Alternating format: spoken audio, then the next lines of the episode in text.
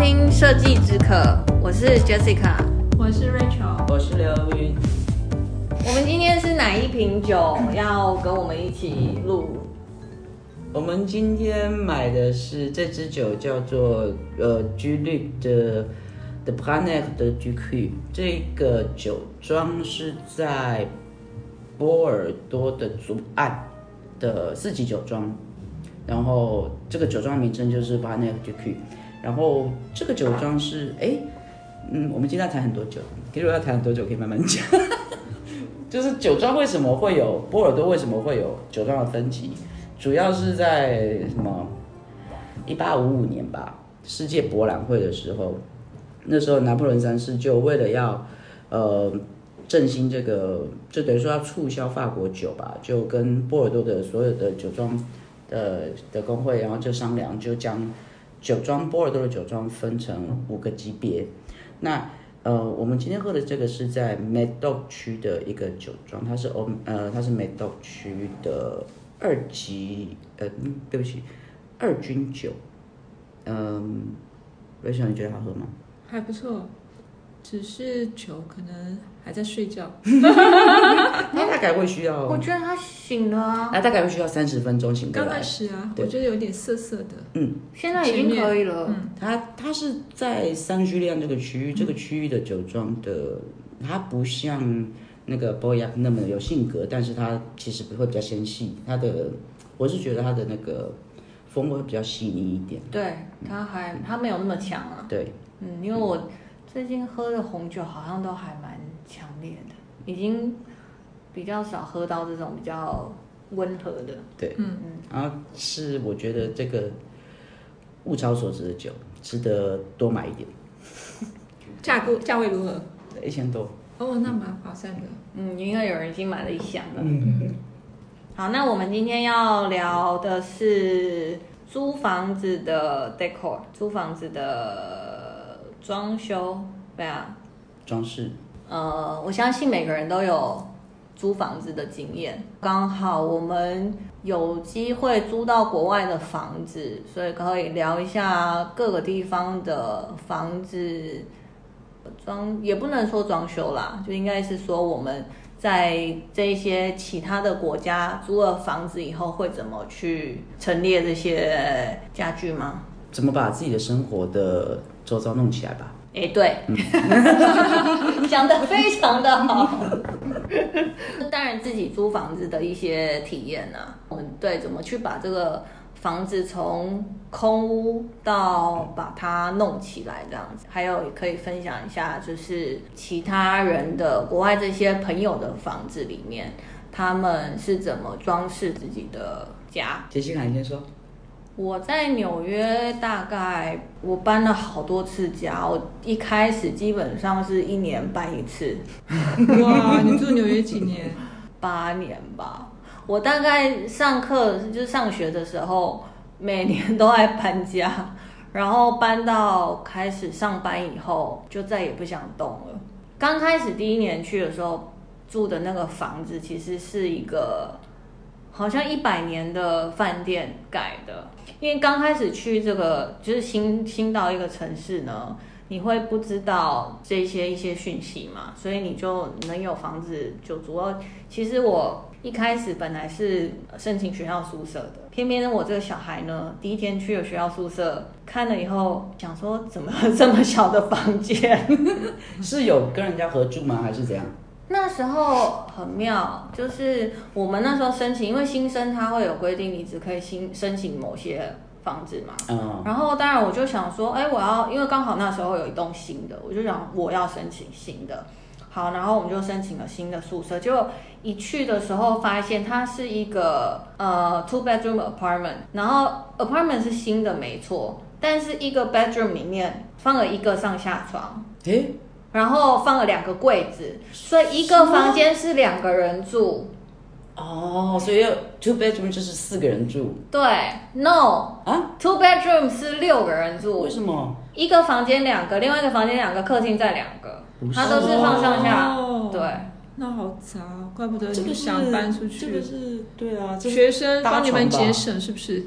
没有，因为纽约可能很贵，然后那时候那一栋 building 是新的，嗯，所以它可能相对他们那个房子应该是更贵，但是是学生学校宿舍，然后他当然想要减少每个人的开支，对，但还是很贵。我们那时候一个月我记得也不便宜，我就看了以后，我就跟我妈讲说，住这个房子我还不如自己去租房子。嗯、然后我妈就会，你知道妈妈，然后就觉得哦，小孩自己第一次出。但我也不是第一次，反正我在加拿大长大，但是因为我妈会觉得我从小没有离开过她，然后为什么去了纽约不乖乖的住宿舍？对呀、啊，对。然后我就说，因为你知道你在加拿大是住 house 的人，你去看那房子，我真的我真的觉得不可思议。然后后来我就。我们就出去租房子，那其实那时候也没有太多，因为我也没有朋友，然后没有太多的 source，就只能找了一个就是所所谓的那种 broker 中介，然后就去租了，就看到 OK 我就租了。那个倒是还好，那个没有很需要装修，因为他们以前是饭店，所以他那个后来变成出租的，租给学生，因为都已经是房间，所以他基本的床啊，然后桌子啊，什么都有，所以那时候还好。但是你就觉得那个地毯超脏的，而且你知道加拿大是一个很干净的城市，刚到纽约的那那时候，我觉得天哪，这是什么？怎么样？第一次看到蟑螂吗？蟑螂？哎、欸。我第一次看到蟑螂会飞是在纽约，从小到大。恭喜你！我在台湾没有看过会飞的蟑螂。蟑螂精灵。对，然后后来住了一年以后，就对纽约比较熟了，我就哦，我就跟朋友搬到纽泽西，就是它算是比较靠纽约，就做一个 train 就可以到了。然后那个房子也很妙，它也是算是新的，但是我们是三个人租了两个呃 bedroom 的房子，那那个就是空屋，我们就是得要自己。买床啊，买家具，但是因为学生时代，大家都比较会是去买 IKEA 的东西那样子。以前纽约还蛮克难的，就是像我们会 two bedroom 住三个人，就是两个各一个房间嘛，然后客厅会再租一个人。客厅住的那个人呢，大家都有很多的招数，就是 有一些人会拿柜子去挡成一个墙。就是衣柜跟书柜做成一个墙，它就对它就是，但是你知道住客厅的话比较大，嗯，就是它就是那个房间，然后也有那时候纽约有专门在帮你做这种临时墙的，嗯，但那个就是价钱会比较高，所以最简单的就是自己去买柜子去把它隔成一个墙这样子。反正在纽约租房子比较有趣的是，我们常常会在路上走来走去，然后看到一些别人丢掉的。旧家具，很多人的，我跟你讲，学生真的非常爱捡旧家具，而且基本上就是宝。沙发呢，你就会开始看，哎、欸，这沙发可能它的整就是那个沙发外体就体啦，嗯、对，有点脏，但是它的那个垫子如果是好的，我们连垫子都可以捡回家。哦，那垫子捡回家就可以直接坐在上面。对对对，或者就洗一洗嘛，然后就是靠垫那样子。嗯所以捡过垫子、捡过书桌的也有，捡椅子的也有。通常也是，如果你看到什么的时候，但自己不需要，就会赶快打电话说：“ 哎、欸，我跟你讲，现在这里有什么东西，赶快来，可以捡。”我们学校是在十四街，那里是还有，就是上课的时候那条路有时候会看到。再多一点的是，其实 Chelsea 那一区是比较。同性恋区，那同性恋他们对住家的要求还蛮高的，然后他们也常常喜欢换那个家具，所以他们换出来的家具其实都还蛮新的，大家就会就是那个什么假假货到修不，就赶 快快哦，赶快赶快有什么东西可以捡，然后大家去捡呢，还蛮有趣的，所以我住。纽泽西住完又住到 SOHO，因为基本上会换来换去呢，就是要么就是价钱的关系，要么就是要离家里要离学校近。近最后是因为我后来都在 SOHO 那边上班，所以我就基本上就是住到 SOHO 那边去了。那一那之后上班以后就没有那么爱搬来搬去啊，当然因为也已经住很多年了，然后对价钱啊，然后跟。地方都会比较熟悉，就会住到一个可以比较长久的地方，这样子。嗯，杰西卡家纽约，纽约也住过纽约啊。我自己在纽约住的第一个是一个 house，然后不是一个人住一个 house，、哦、是有人分租 house 的二楼，然后我就住在二楼，然后二楼有两间房间，另外一间房间住了一个男生。然后那个男生非常是一个煮菜狂，所以他会把 那个厨房还蛮好的啊。不是，可是厨房就会被他搞得很可怕。所以所以，我进那个 house 的时候，因为 house 它是全全部是满铺的地毯，而且是那种古老花色的地毯，类似那种波斯地毯那种琥珀色，再加上一点点暗红色的那种地毯。所以我做的，而且是长毛的。嗯，所以我做的第一件事情，我就去超市去租了一台洗地毯机。哎、欸，你好高级哦！什么意思啊？因为我第一次租的那个，我做一百年那个饭店，嗯，是我不知道有洗地毯机还是怎样。你知道我拿布自己在地毯一直擦哎、欸。嗯，但我那时候还小，不懂事。那那个地毯毛真的蛮长，是没有办法这样搞。而且，我那是短毛的，而且就看起来就那个颜色就很。很不很不安全，所以就我就决定去去租一台，因为其实我那时候也很穷啊，租一台我也觉得蛮贵的啊。可是我为了自己的安全着想，我还是去租了一台，而洗出来水都是黑的。所以良心的建议，出国住房子碰到如果是住纽约，就是比较偏北边偏冷的地方，他们一定会铺长毛地毯。然后那个地毯你一定要洗，因为你不知道里面到底有什么，非常之恐怖。总而言之，那个下午我洗了两三遍这样子，然后那个地毯洗出了我不是刚刚我说的那个琥珀色的颜色了。反正总而言之，那个小小的支出是很值得的。我第二个住的房子是一个 studio。但你另一个房子你需要买家具吗？那个房子房东有给一个床架。嗯，然后基本上我就是我就睡在那个床架上面，我也没有去买弹簧床什么之类的，因为那是我第一个 stay 的地方，所以我没有，我打算住一会儿，我可能就要另觅他处，所以我没有花很多钱。嗯、但是我买了一个制图桌，因为那个是生活必需品。哦，制图桌。对，所以就而且不小心就讲出你的年代了。但是 没错，但是我也没有钱买真正的制图桌，所以我是去买了一个木板，然后我去买了四四只脚。然后我在上面再加了一个木板，然后自己把它搞成斜的，所以那个东西是我自己做的。所以你们那时候没有那种小型桌上型那种 portable 的制图桌吗？很贵啊！怎么可能？超贵！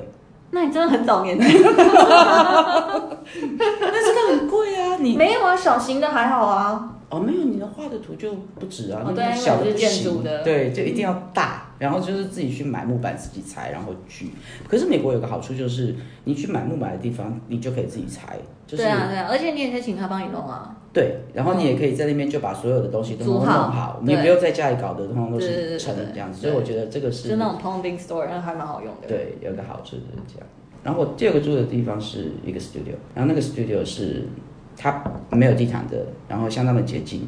然后我唯一买的家具是一个床，嗯，因为我把我在珍贵的制图桌带过去了。你为什么不用学校的制图桌啊？不行啊，我在学校当然有啊，可是我在家也要有啊。你不用回家啊？嗯，不是在学校吗？不行啊，还是要回家的。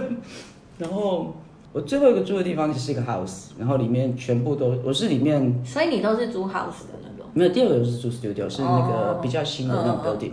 然后第三个是是跟是就住在学校旁边，下面是一个披萨店。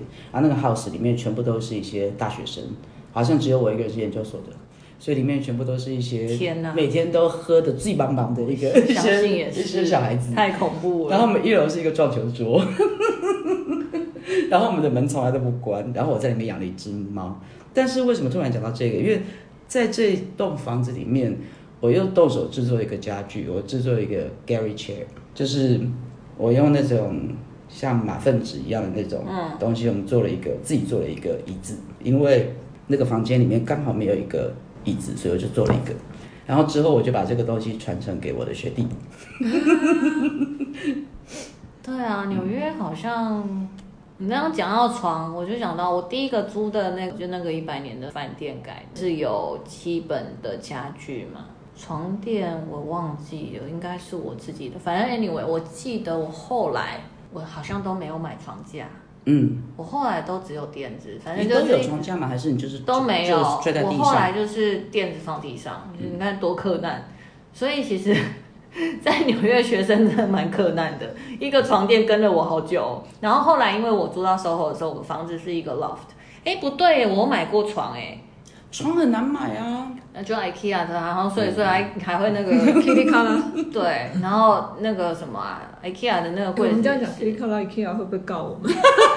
对不起，IKEA 的东西现在都蛮好，又有保护十年。没有啦，他们真的以前很会奇奇怪怪，现在真的好很多了，有有有在进步啦。但是因为没办法，学生时期，是我觉得纽约还有一个，应该是国外啦，不止纽约。我觉得国外很多的平价的家具店可以逛哦，就是除了，但是你你要说 IKEA 是真的实在是非常便宜的，再好一点点，但我还是我们可以负担得起的。其实。非常非常多可以逛，然后小时候我们在纽约的时候，其实很爱逛 Crate Barrel，嗯，因为 Crate Barrel 的家具其实有点高单价，我们实在买不太起。但是我连浴巾都买不起。但是它的杯子很便宜耶，它的杯子啊、碗盘那一些打折的时候一块多哎，然后几 cent 的那种。但是我有我朋友我室友之前有捡过一个那个 Barrel 的单椅，你知道多舒服吗？就是 你说捡到二手的，对，哦、很舒服哎、欸，然后每次睡、嗯、就是躺在那坐在那张椅子就睡着那种，这么好，哇，很舒服哎、欸，就是那种它就很很软，然后你知道国外的那种虽然是单椅，但它尺寸就是你知道外国人的大，可以躺着，对，很爽，那个真的是很舒服，对，然后基本上就很多，还有像什么 Bed Bath & Beyond，嗯，就是那种很平价、嗯，对，所以我觉得国外还有很多这种平价的店可以买。家饰品这样子，家饰品对，你们两个就讲的。可是可是我觉得我我好像可能是我当年就那我那个时候还没有真的没有多余的心思去搞 decor。我那个我我一会去的就是 Home Depot，我永远都是。有没有没有 Home Depot 啊？呃有，郊区有。哦，你要开车要要开车，就是我们因为钱实在太少，什么都是得要自己去，因为那时候不知道为什么就。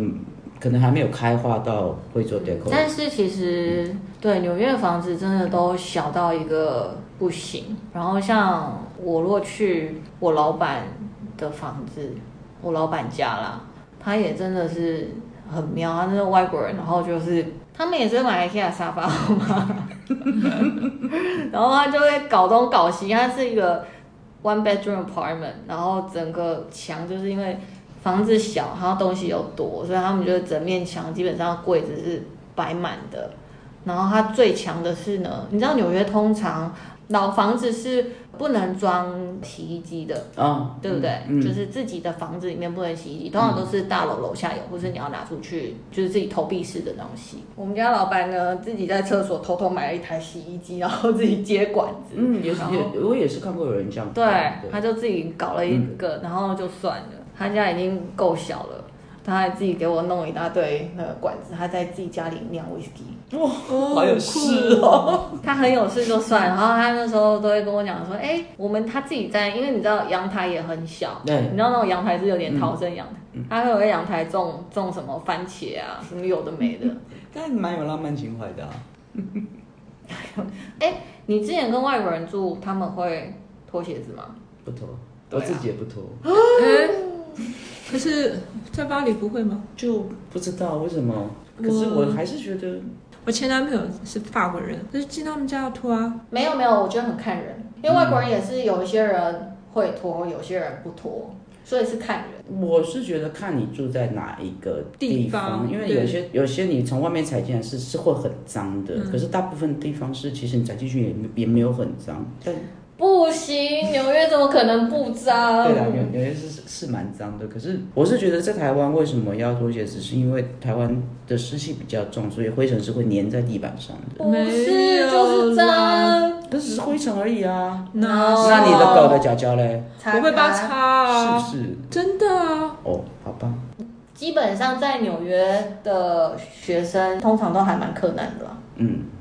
那我们不要讲柯南。对，我柯那个那那四年真的是蛮柯南的。嗯，那我讲，因为前男朋友是法国人嘛，然后刚好他要换房子的时候跟他认识，所以有点参与到一点点，算是给建议吧。房子的装饰，对陈列那些，对。不过大部分还是他自己喜欢，因为他自己是，嗯，你会发现他的装饰会跟他的生活习惯，法国人生活习惯跟他的职业有关系。但我相信法国人不管是什么职业，应该他们对这一件事情都还蛮，就是把家里弄得好好的这件事情都还蛮在意的吧？对，比如说他因为蛮喜欢亚洲的文化嘛。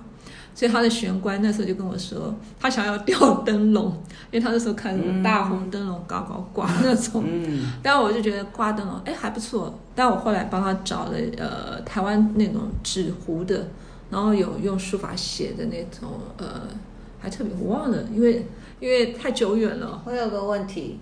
灯笼的是白的还是？当然不可能买白的，只要办丧事吗？不是，因为你知道，其实国外很多那种类似，对，知道啊。但外国人不觉得啊，但是我们会觉得感觉。那因为是我选的，啊，所以我帮他买那个灯笼。你 又说写字，我就会想说是白的写。你就把它想象是。你把它想象成那个日本有也是也有些也是会会挂灯笼嘛，但是对形状也很重要。对，我所以我买是那种瘦长型的那种灯笼嘛，不是你想象那种，它是瘦长。我没有想象，因为我不知道到底那种的那种特殊状况是什么。它就瘦，我就买了两个瘦。所以什么形状的是圆的？圆的。圆的。对，所以我买的瘦长型，然后是黄色呃浅黄色的，放在它的那个玄关处。然后它的因为它是一个人住嘛。所以我自己也不喜欢隔间，但因为有时候他也蛮好客，会有朋友来，所以他的那个卧室跟那个客厅，我们其实是用那种门帘式拉起来。那你有客人来的时候，你把那个门帘拉起来，就会隔出两个空间。连他们这些都是自己 DIY 做的？呃，对，大部分都是自己 DIY。然后，因为他自己的工作是跟呃造船业是有关，而且他其实想省下钱去买他的船，但是他就很喜欢航航行，所以他家包括从厕所啦，还有跟灯有关的，应该这样讲，反正你要装灯的地方，他都是用那种船上面的那种，像那种呃什么。呃，气化灯、油灯、油灯、油灯去，包括厕所也是那油灯，我觉得还蛮好玩。而且你记得他那个厕所，他还会用我们不是会去那个航海的时候会有那种白色那个球，那个叫什么去？浮旁边放在旁边。哎，对对对，就在水面上的球。对对，就是做装饰。对，所以你会发现它的空间很好玩，就是呃。他也很喜欢收集他去世界各地的一些，比如说照呃图，没刚才讲什么图片啊、纪念品啊，所以你会看他墙上会做一些装饰。还有我们上次不是有提到说，外国人有时候会把一些，比如说家里的一些布料做传承，他就把他的奶奶，我们吃饭的时候，你知道老外他们吃饭会铺上那个呃垫布垫餐垫嘛。他真的就是有他奶奶留下来的，而且他们会很骄傲讲这什么时期的，什么时期的。还有一个是因为他在，说不定是奶奶勾的嘞，会不会？对，有些是奶奶自己做的，而且他们非常重视一些传承。其实有些东西坏了哦，他们会再去找人家去修补这些。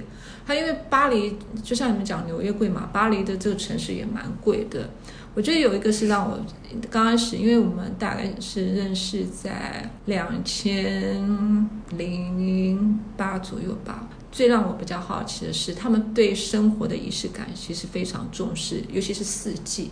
那可是他的房子，呃，大概就是二十来平，实际的平。你有些东西不够摆的时候，他他其实他们有个地下室，他们会把他们的东西放在地下室。当然呢，也是属于他自己的，他就会比如说。呃，这一季是夏季，他就会把它不同的季节就放在那边。等到是冬季的时候，他就会去把夏季的东西摆在那个地下室。对，因为那个美国啊，像纽约比较没有，但是像加州、像 San Fran 那边，他们很多 apartment 也是，我觉得那个超贴心的。嗯，所以之前比如说我们在做一些台湾的啊，因为台湾其实也是算比较小的居住空间。哦，那时候我们在做一些台湾案子的时候，其实也很常想要建议建商，就是做样品屋什么的，会接触到建设公司嘛。嗯，就真的很想要建议建设也可以做这些东西。但地下室开发成本太高了，完全不完全没办法。嗯，现在也有一些就豪宅才有可能啊，嗯、他们的车库啊，对，很大，嗯、然后就是可以自己有一户数少部分的话，嗯，这是一个，就是他们会有在地下室可以放你，就是你可能呃季节更迭的时候，他可以放他自己的东西。第二个我还是要讲，因为他的房子也不是呃新建的嘛，是老房，他们都是尽量不打除，就是真的是不会去破坏，哦、不会去对啊，不能对对。比如说，它那个墙面其实是有点斑驳，他就会用那种竹帘式的去去 deco 它的墙面，因为他们觉得建筑这个是有有历史、有价值在的，它可以讲出它的一段故事。是不是也有一些法规是你也不能动太多那些老房子的？哦、对，对，没错，对，没错，应该是跟这个法规有一点关系。对，然后然后他加了那个沙发。嗯还是从什么爷爷奶奶传下来的？其实软装要注意的就是品质的选择，因为品质你选择好的话，你才有机会像这样子的传承。你看他那个家具啊，已经多少四五十年了，到现在都还非常好。嗯。是不是也不用再去花钱？像你们穷学生的话，是不是就可以？干嘛？我的 Gary Chair 也传承好几代，开始。你要这样，我们的家具也都会传承，而且我们去捡的那个二手家具 也会传承。对啊，是不是传承嘛？对对。可是你想想看哦，它那个椅子还真的是很舒服，尤其那个皮革，嗯、这是我自己觉得给我印象很深刻的几件事情。对，我觉得这就是巴黎跟纽约不太一样的。他们巴黎真的是可以碰到非常多的这种老家具，当然纽约也可以啦。就是我们通常都会去周末会去逛那个 flea market，但穷学生真的单椅那种小椅子还还有可能会买，大一点也是买不起啊，真的买不起。因为你说他是在 flea market 没错，但是他真的穷的时候真的连那个也是买不起，只能买小椅子那种东西。可是巴黎这种习物。的其实的精神，你可以在它街边，你它是在大马路的街边，你就可以看到有这种修二手家具的店面。哦，这个在台湾可能在稍微靠郊区一些有，可是它就在好比说，你可以想象你在中山东路上面，你就看到一家就是在专门就是家具、嗯、对。而且就看到附近的居民就是拿他家的餐椅，就是拿去那边给他修。对，你你不要讲餐椅哦，他手上还有一个玩偶，就是就是类似那种傀儡偶啊。嗯。然后呢，已经好像有四五十年了，他就拿去给人家修，因为他那时候手背好像是不太能动了，所以你看，除了家具，他连玩具这种这这种东西哦。他都还拿去给人家修，然后再再传承下去，这这是我觉得是让我蛮惊艳的地方。那个二手市场的一大、啊、一大宗就是玩具，对啊，老玩具真的是，对，所以真的多亏法国可以这样子，所以台湾才有这么多二手家具店可以卖这些东西。可是老玩具买的。老玩具这种东西对台湾来说，大家还是很珍惜啊。就是你说那种大童宝宝，对对对对对，无敌铁金刚。可是可是你看它那个玩偶，其实大概就有就六七十公分的高。对呀，就像安娜贝尔，对，就像安娜贝尔的高度。可是它是木偶，这样这样做那个手。是啊，那种其实是会被传承的，在台湾也会。对对啊，对我就我只是觉得说，他们从住家，从他用的那个桌垫的东西，还包括你有些那种棉被啊什么的，他们其实。是保护的非常好，那种，而且它分类啊，然后还有怎么在使用上，包括他们吃饭的那种，你说它是仪式感或是什么分类，我觉得也算是帮他做了很好的维护，这是我自己觉得是给我印象非常深刻的地方。我还看过我朋友家有那种夏天的夏天用的被套，冬天用的被套。我也有啊，然后 你没有换吗？不是台湾 那么热，冬天那么冷。我这几年超懒的，我的冬天我就是盖羽绒被，夏天我就是盖棉被皮。我超懒的。像你刚刚提到，Rachel 刚刚提到那个 GAF，就是地下室那个 GAF，我在巴黎的那个房子也有，他们他们的。地下的地窖就是会比较，好比说那一层楼有，好比说有十个住户吧，它会在地窖上面会标一到十，对，就是每一个住户会有一个属于他自己的地窖。人家的地窖都是放一些他们，好比说你说换季啦，或者是有一些呃平常用不到的东西，那我的地窖就会变成我的储酒槽。欸、可是他们的地，因为美国像我去看到旧金山那边的比较是，它有点像一个房间，对，是一个小房间，然后进去就是有一点像很大的，也不是 locker，很像笼子。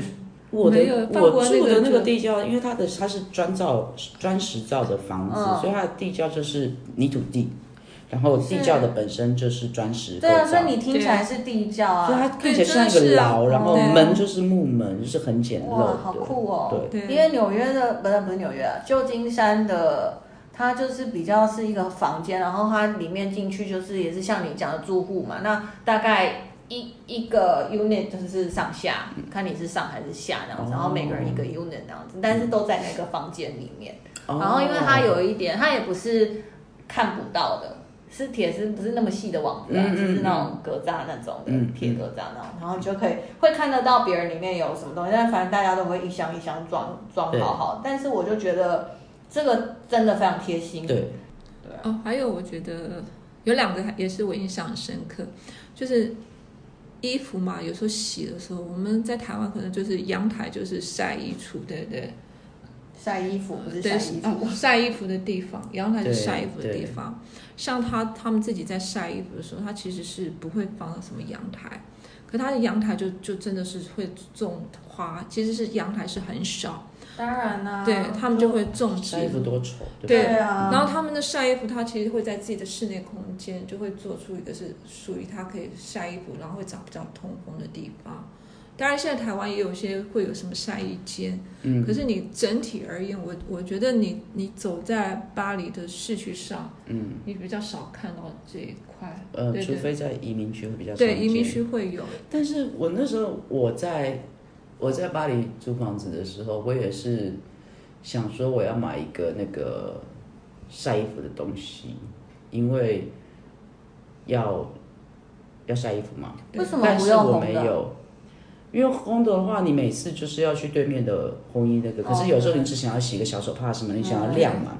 那但是因为巴黎前面就是那种落地窗的那种阳台，所以你一定不可能去晒在会让人家看到的地方。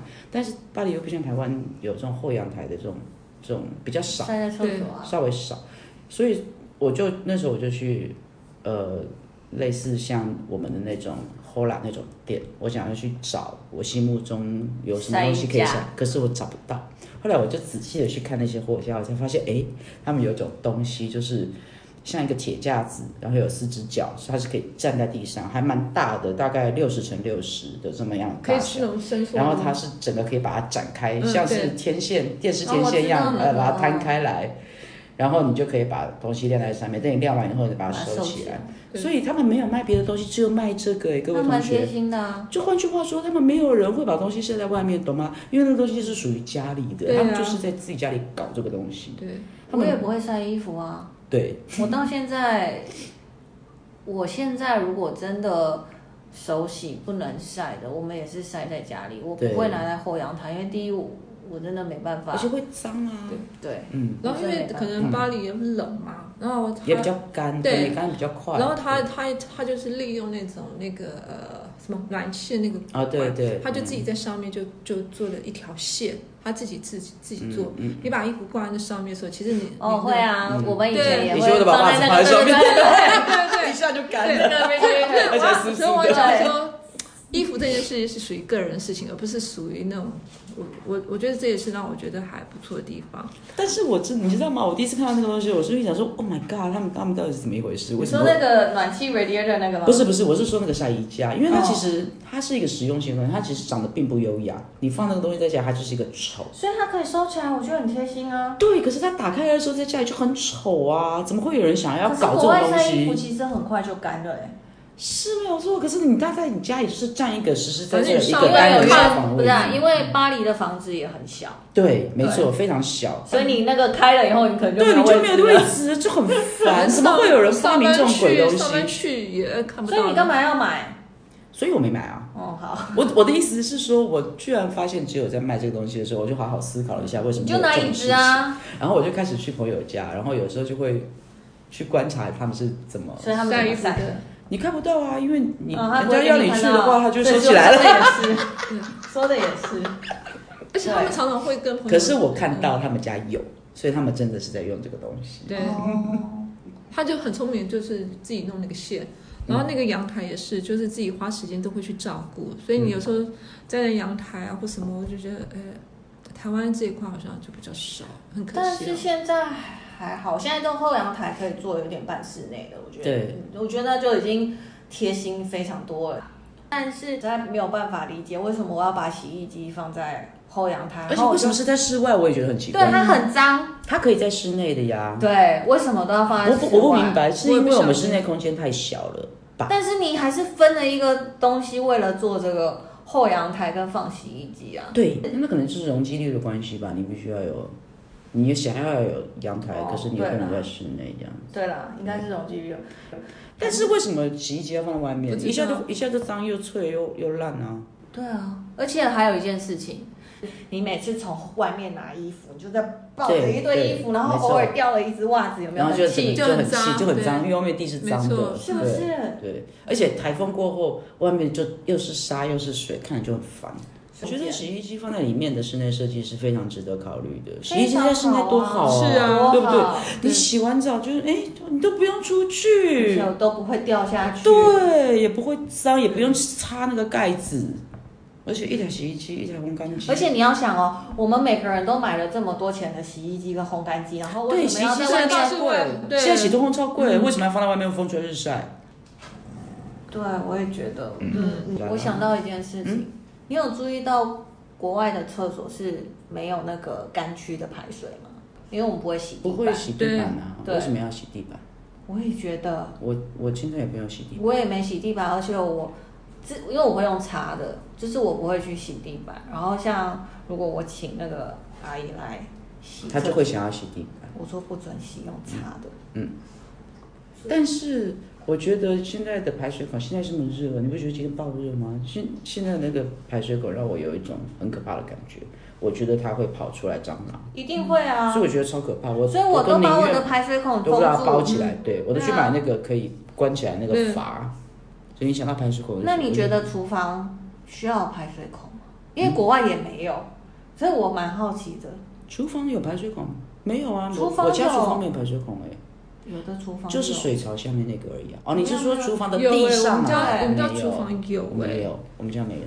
它是让你说，哎，你哎要是要刷厨啊，因为怕你油喷到地上，是不是？所以是有。可是其实没有必要。我家有。说实话，我其实是把它盖起来的。然后我平常也是自己，就是煮完之后，你再用那个去擦一下。对啊，我每天煮完就好了。对啊，擦一擦就好。用根本用水。对，这就是你看，跟国外台湾就是很大的不一样。对对，嗯，刚才讲到那个什么家具，我其实还蛮怀念那个我男朋友他们吃饭那个什么叉子、刀叉，也是那个传承下来的。嗯，哦，你看到有些那个雕花啊，对啊，我觉得超漂亮的。不知道拿起他们那个银器，或是拿那个刀叉在使用的时候，看到那个纹啊，那个我就觉得哦，而且你们没有发现吗？像是我觉得亚洲人就像。我们自己像我从小在国外长大，那因为毕竟是亚洲人的家庭，所以我们习惯吃饭是拿卫生纸，就是你要擦嘴巴，除非你今天去餐餐厅才会拿餐巾。嗯，但如果你今天去外国人家，他真的是给你餐巾。对呀，对，其实用起来也蛮开心的。对啊，用起来 是不是？对啊。哎，那时候就是我去。我老板家他们吃饭的时候，就是他都他们都是用餐巾的，嗯嗯、然后用用就回来也会想说，哦，那我要去买餐巾。我我会有家他还会有那种，他觉得他是他有哪一些客人，他会给他用这个系列的，嗯、什么客人他会用那个系列这样子。如果今天是呃女孩子的聚会，她也会用这个系列。反正总而言之，他们为这个东西。事实上，你那个东西会带来给客人愉悦嘛？嗯，而且你的餐巾真的要很多，嗯、因为用完就要洗嘛。对，你马上就要洗。你真的需要很多。对，然后还有那个啊，你刚刚提到那个餐具的精致，他们连在，就是我朋友他家，他他很无聊，就是我们去他家早上，他也懒得做早餐给我们吃，他就说啊，好了好了，我们来弄个白煮蛋好了，我们早上就吃白煮蛋，的、那个搞一个白煮蛋那个东西。我说你有必要吗？可是问题是说，他连他连吐司他都懒得帮我们出去买，啊，所以他家只剩下蛋，所以他只给我们弄白煮蛋。但要放在白煮蛋的那个杯子，有必要吗？他都已经这么不在乎我了，为什么还要搞一个那个？可是我没有，我要说的是，不管你有多么不在乎你这个朋友，可是你还是要拿出你的白煮蛋价，因为那个白煮蛋价不是为了你这个朋友，而是为了你自己。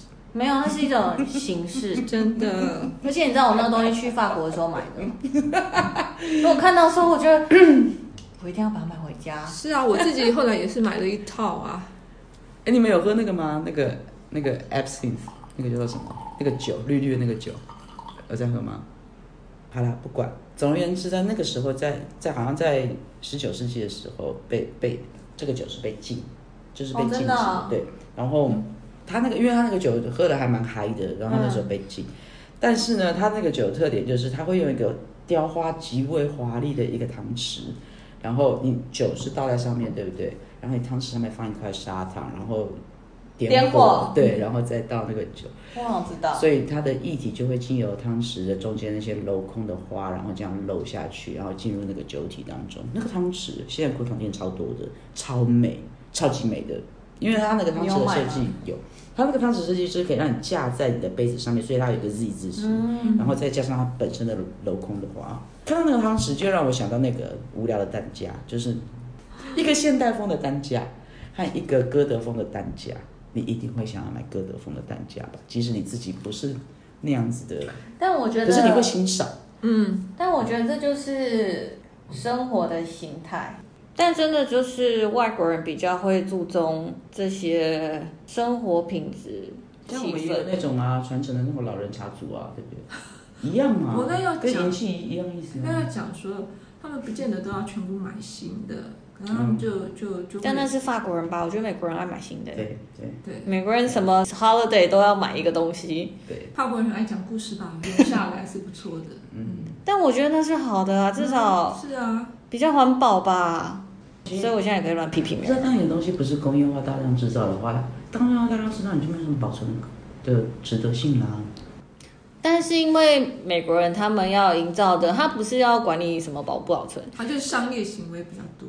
他们就是要营造 holiday 的氛围，嗯，所以啊、对，对他们是要享受的是那个当下。嗯，欧洲那边我真的觉得他们很在意传承跟早期或是以前的这些。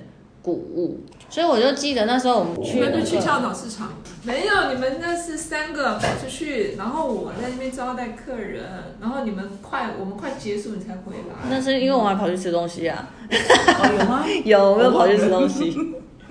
哦，这几年在在我家楼下看到那个请环保局回收的，就是过年前会有大型家具请环保局回收的，我也发现。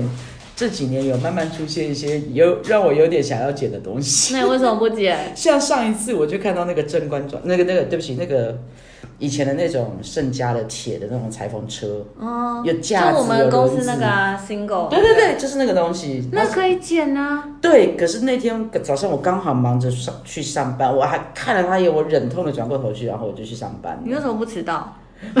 不是，重点是我要把它捡回家，可是我要把它拿来干嘛？我还没有，我还没有。但是它可遇不可求哎、欸，你知道我们当初买这两只，后来就其实找不太到。有啦，我家还有一个了，我妈也有一个。